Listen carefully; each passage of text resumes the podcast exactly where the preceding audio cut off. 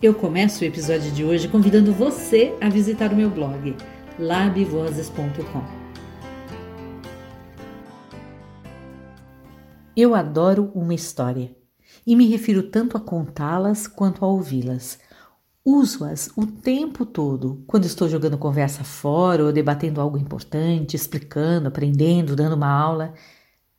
Talvez você já faça o mesmo, embora ainda não se dê conta porque isso é também algo que a gente aprende com as histórias, a enxergá-las em todo lugar. Vira quase que uma mania, mas é mesmo uma forma de raciocinar, de ver o mundo. Digo isso com conhecimento de causa, porque foi essa minha mania de história que transformou, ainda que eu não percebesse, a minha trajetória profissional. Engraçado isso, pois essa transformação foi tão lenta, tão gradual, que eu nem senti. Comecei querendo ser escritora, e isso bem lá atrás, no comecinho da minha história de vida. Tive o sonho de ser jornalista e cheguei a me aventurar um pouco. Por conveniência, fui ser professora, acho que para facilitar as coisas. Ah, olha, eu já querendo dar uma versão para essa minha história. Só sei que chegou um momento em que eu não via mais uma professora em mim ao menos não da forma que eu pensava como seriam as professoras. Kimamanda Adichie falou uma vez sobre este perigo de contar para si mesma uma única história. Ela fez até um TED Talk sobre isso que se chama O Perigo da História Única. Se você não viu, veja, está lá na descrição desse podcast. Descobri, felizmente, a tempo que é perigoso sim ter uma só forma de ver, de acreditar, de entender as pessoas e o mundo. A gente pensa que pode ser juiz o tempo todo, mas isso não é verdade. Aconteceu comigo, deve acontecer com você. Quando eu olho para as partes da minha história com certa generosidade e brandura, eu percebo que ela é apenas uma versão, apenas uma dentre as tantas que eu poderia ter tido. Vou dar um exemplo para você. Tem um caso com os substantivos. Lembra deles das aulas de português? Dos substantivos concretos, simples, comuns, abstratos? Não? Bem, para mim, eles não passaram despercebidos. Nem poderiam, pois, se ainda não lhe disse, sou professora de português. Adoro contar essa história que só começou quando eu tinha quase 30 anos. Não que outras lembranças dos substantivos não tenham surgido, mas essa história é especial, pois que foi ganhando significado com o passar do tempo.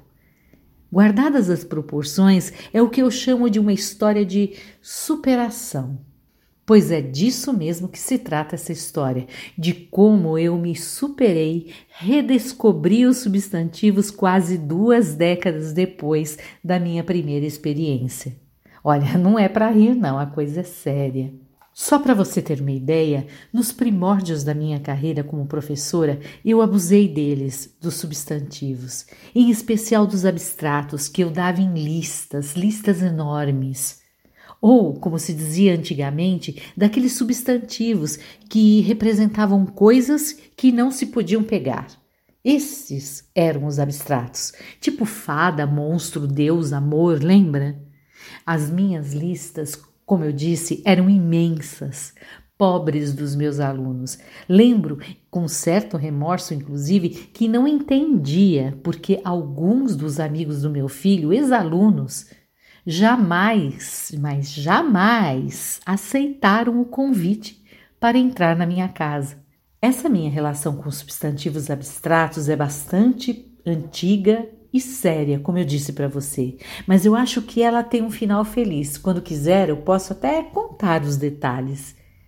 E como resultado, eu pude escrever uma versão diferente para a minha vida profissional. Os teóricos do storytelling são unânimes em afirmar que há cinco tipos de histórias: as que encantam, as que educam, as que simplificam, as que motivam e as que criam movimentos. Fico tentada a pensar em que tipo de história é essa que conto de maneira tão recorrente aos meus alunos.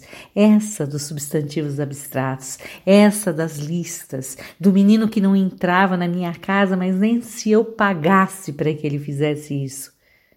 Bem, eu não sei, mas do jeito que eu a conto, ela de alguma maneira faz de tudo um pouco. Quero dizer, essa história pode encantar, educar, simplificar, motivar, criar movimentos. Depende de quem a está ouvindo.